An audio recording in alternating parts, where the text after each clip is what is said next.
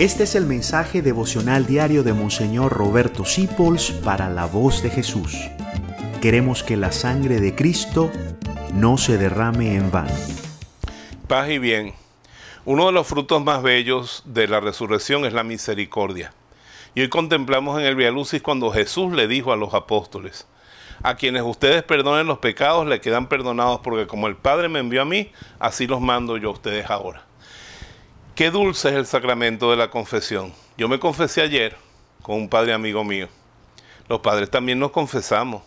No tenemos ningún interés morboso de saber los secretos de nadie. Simplemente Jesús nos dio el poder.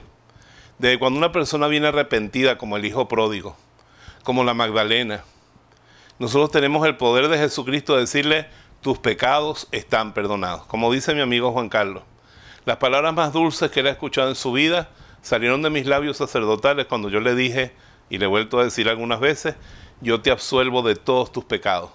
Cuando el sacerdote te absuelve, es el mismo Cristo y es un signo que pone en la vida para que tú sepas que realmente estás perdonado por Jesús y ya eso no se va a recordar más. Para que no te atormenten los remordimientos, acude a la confesión, deja eso atrás y sé libre.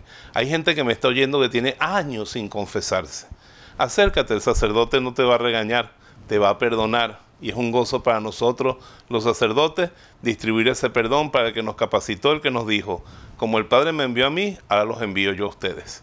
Que la bendición de Dios te acompañe toda la jornada. Gracias por dejarnos acompañarte.